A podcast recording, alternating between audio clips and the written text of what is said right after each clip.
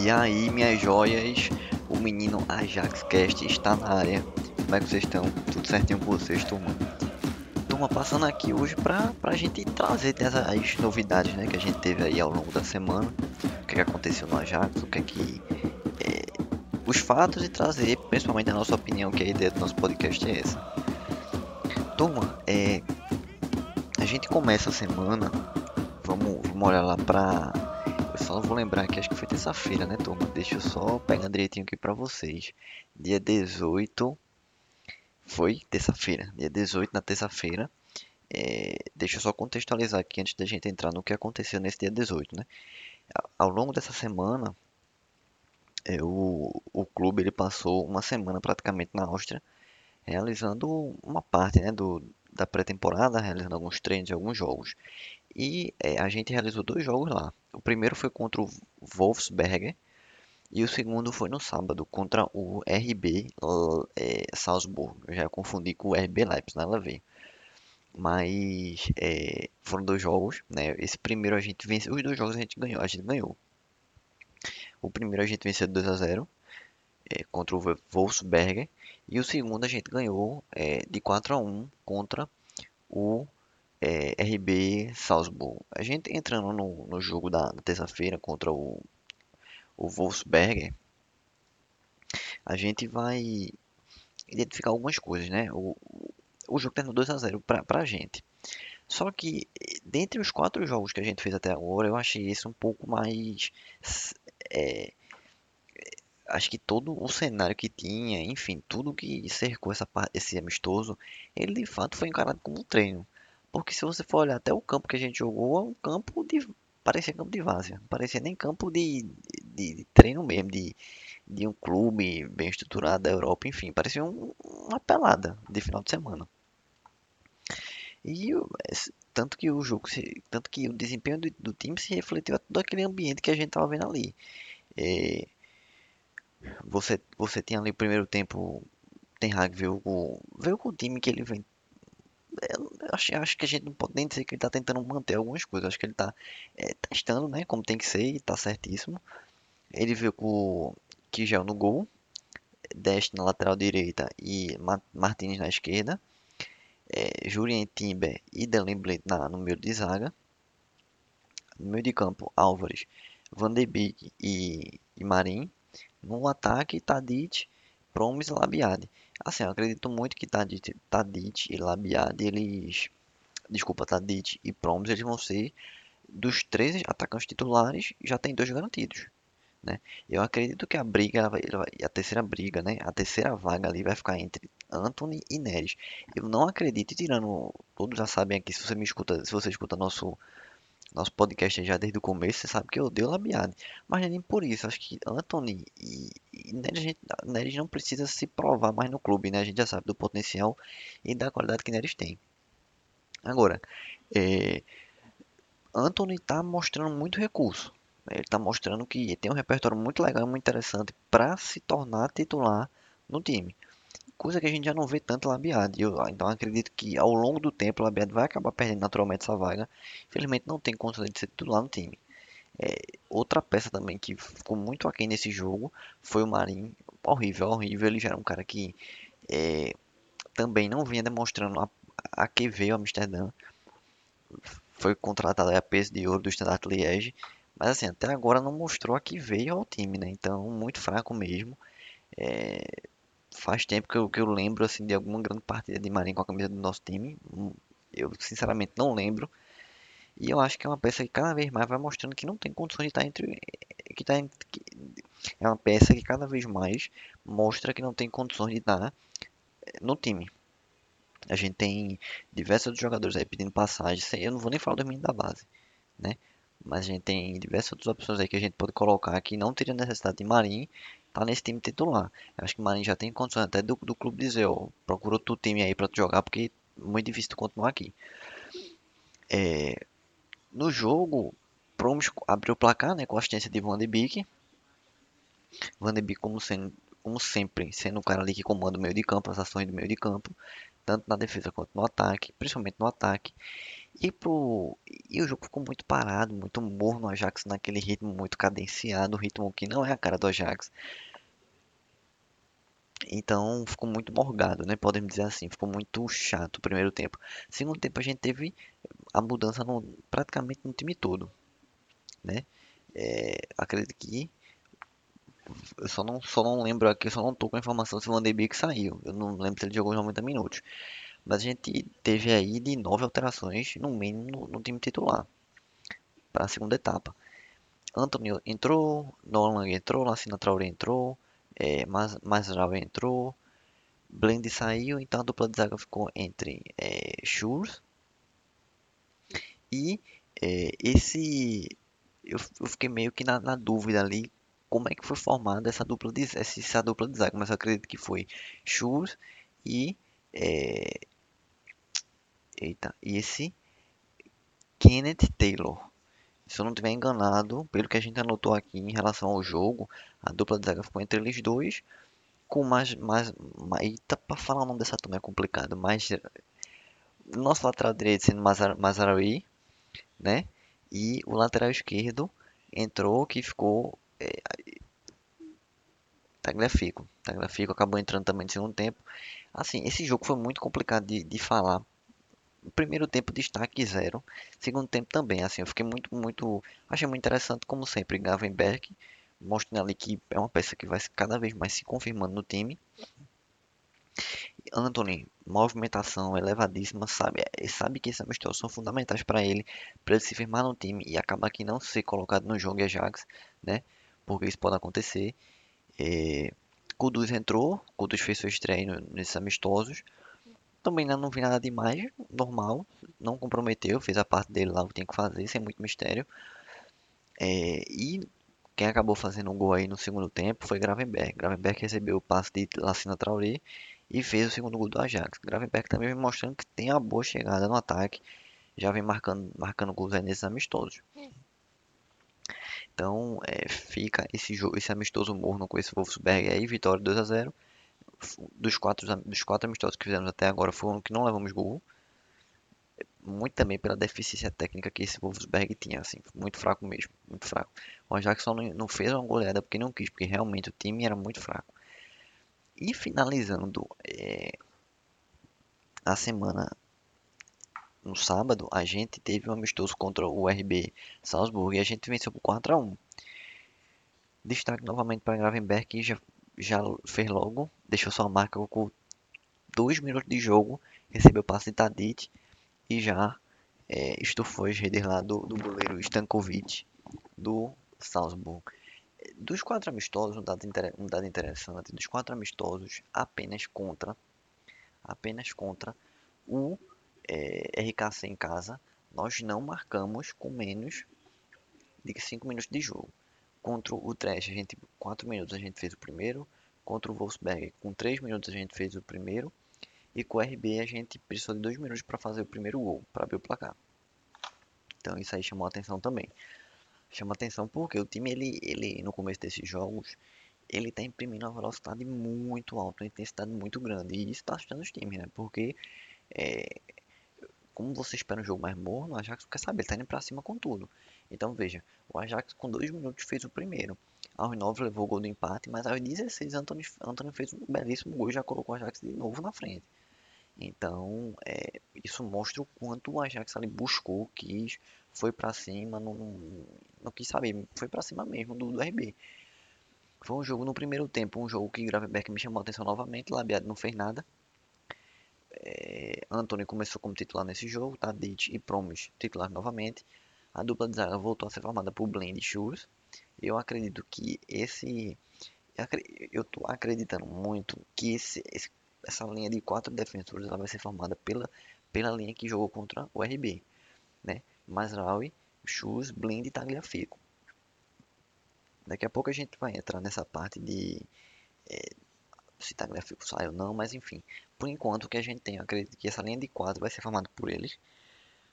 E é, o gol, eu até agora não vi o Nana, né? E eu não e Stecklenburg tá se provando que é um que tem muito, muito, muita lenha para queimar ainda aí.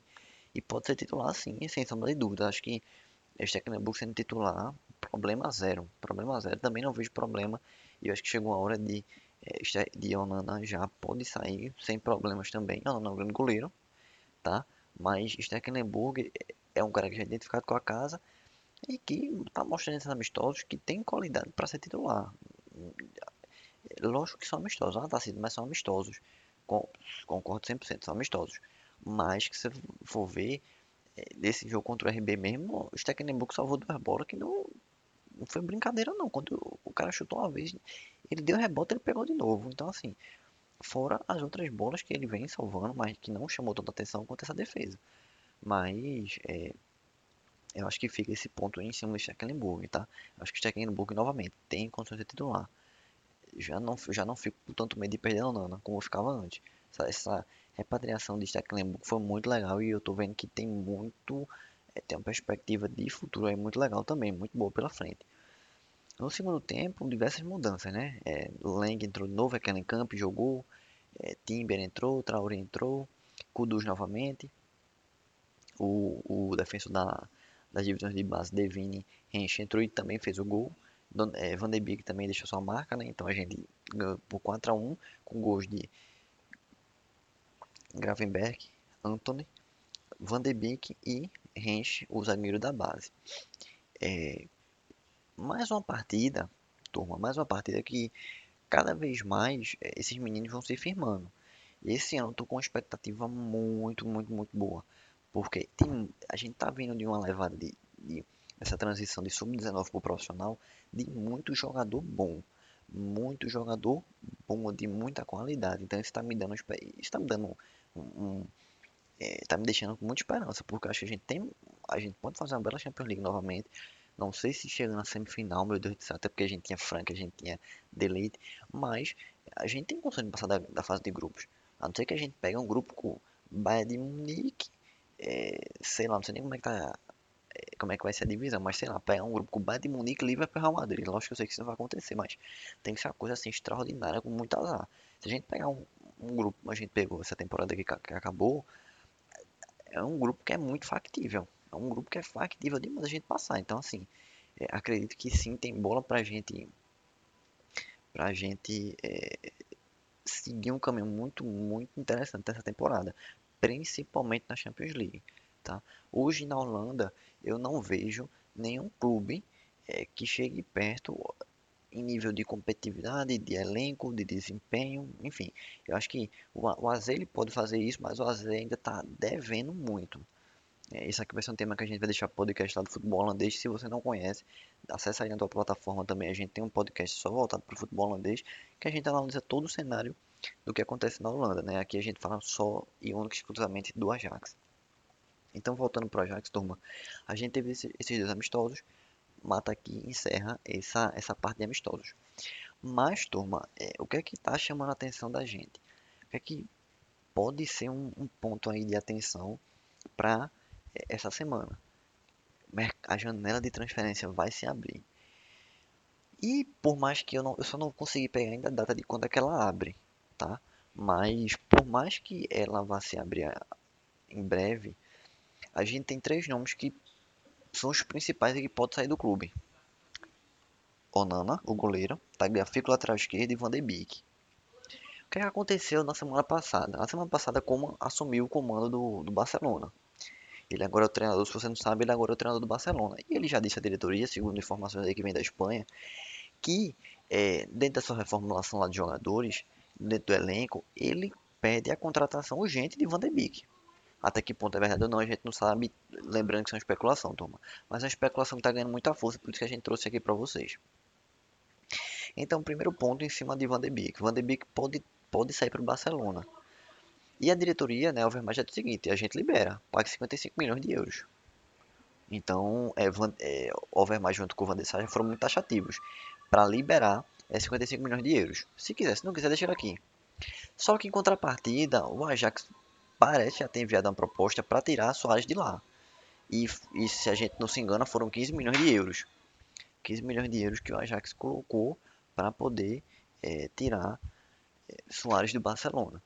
E se isso for verdade, se isso se tornar verdade, pô, a gente pode estar tá vendo aí um cenário de de que o, o Barcelona pode ser o seguinte, beleza, já, se tu queres Soares, eu quero Van de Beek, vamos fazer uma troca, e eu te volto 30 milhões, eu te volto 25 milhões de euros, né?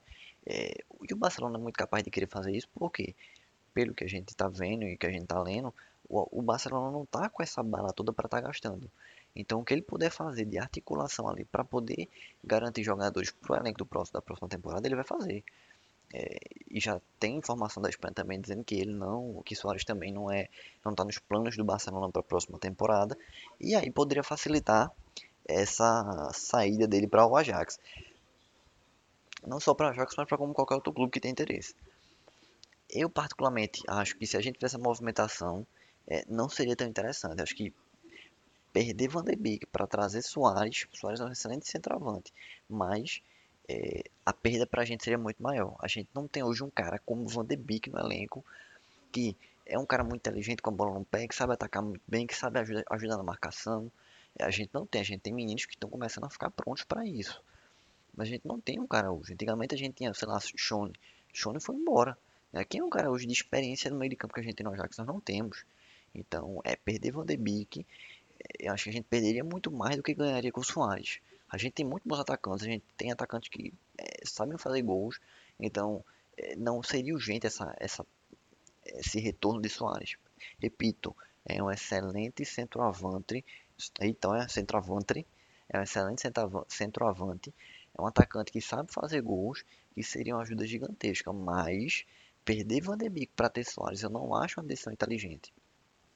Tá, turma? Eu não acho a decisão inteligente. Encerrando essa Van de Beek, a gente vai saber como é que vai ficar ao longo da semana. O que tiver, a gente vai trazendo novidade no próximo podcast. Tagliafico, é, a gente finalizou a semana com a informação de que o Leicester iria tentar vir para cima de Tagliafico para tirar ele daqui, porque parece, parece que o Leicester estava negociando seu lateral esquerdo com o Chelsea, e aí é, Tagliafico seria essa peça de reposição para o, o, clube inglês. Só que nesse final de semana também surgiu a informação de que Coman teria pedido a contratação de Tagliafico. Também não sei até que ponto é verdade, até que ponto o, o Barcelona iria querer tirar Tagliafico, né?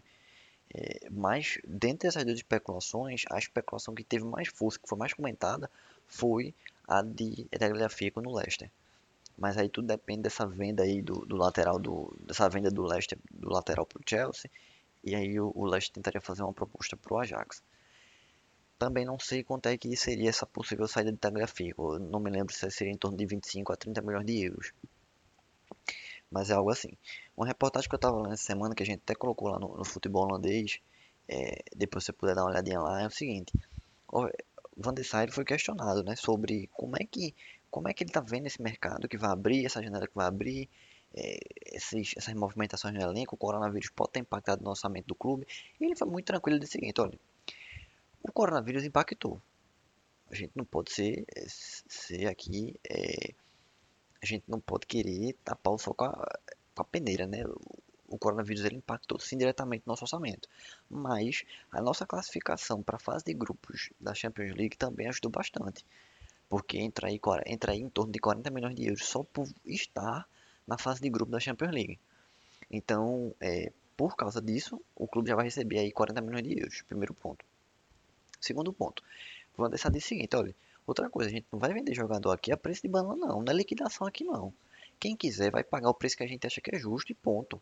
Não tem, ah não, porque o Ajax vai quebrar negativo. A gente tem condições de fazer situações aqui para poder eh, passar a temporada tranquilo e eu confio muito no sucesso esportivo do clube. Eu acho que a gente tem uma perspectiva muito boa de títulos e uma perspectiva muito boa de arrecadar dinheiro dentro dos jogos da Champions. Como a gente sabe que cada vitória na Champions parece que é 2 milhões e meio de euros que cada clube ganha, empate também ganha, ganha um trocadozinho.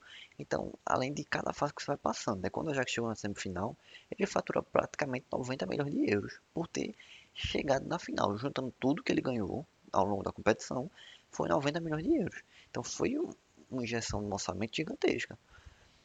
É, e o, o, a diretoria, é, tanto o Van der Sar e mais, por mais que a gente critique, eu acho que algumas decisões dele, algumas posturas dele, principalmente quando o assunto é negociação com o Barcelona, acho muito, é, sei lá, enfim, isso é um assunto para depois, mas eu acho que eles são diretores muito conscientes financeiramente.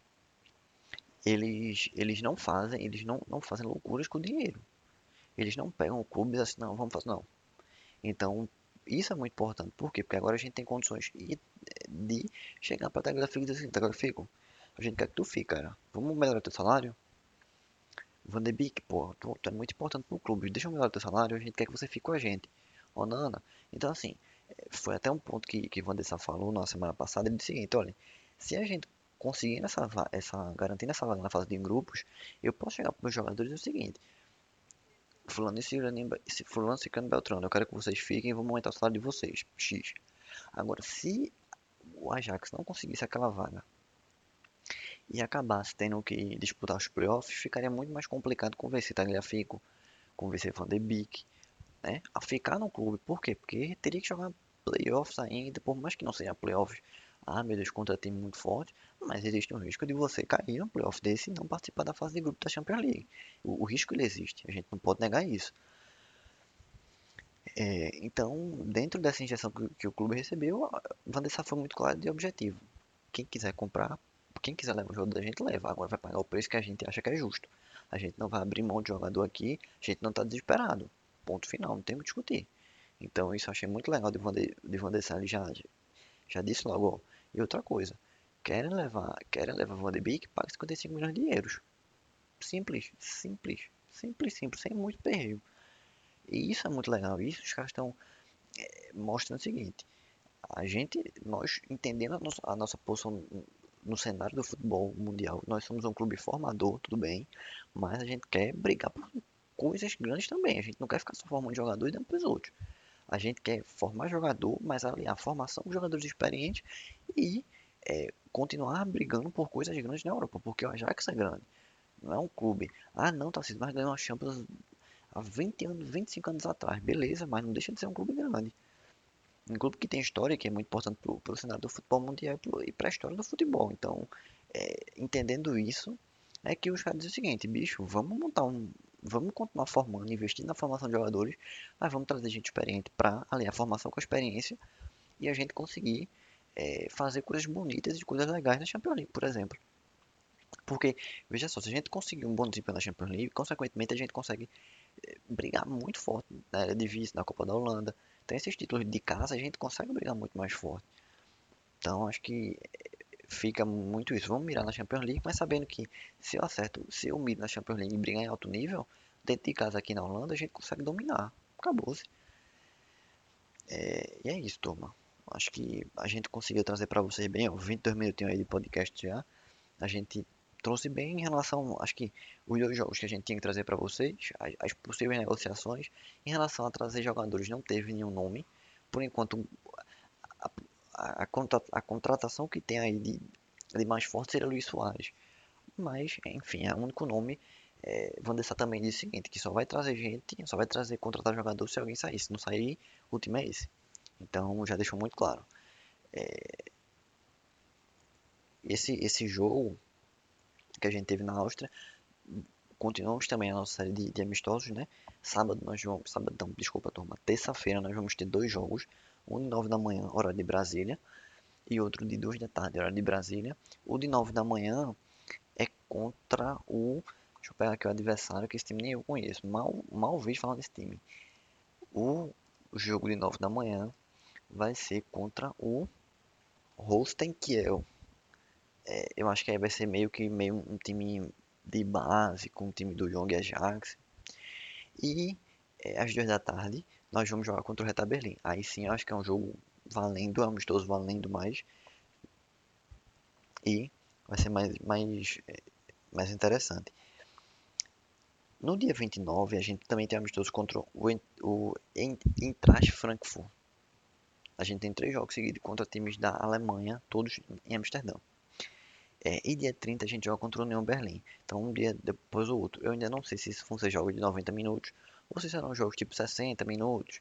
Né? Eu ainda não, não, não sei, não divulgaram, mas eu acredito que seja 90 minutos. E aí vai ter muito, muito jogador sendo utilizado. Vai ter muito teste aí. Isso, isso é importante, né?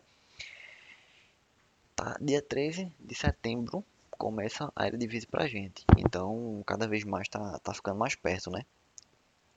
Tá mais perto do que nunca, turma. É... Turma, é isso.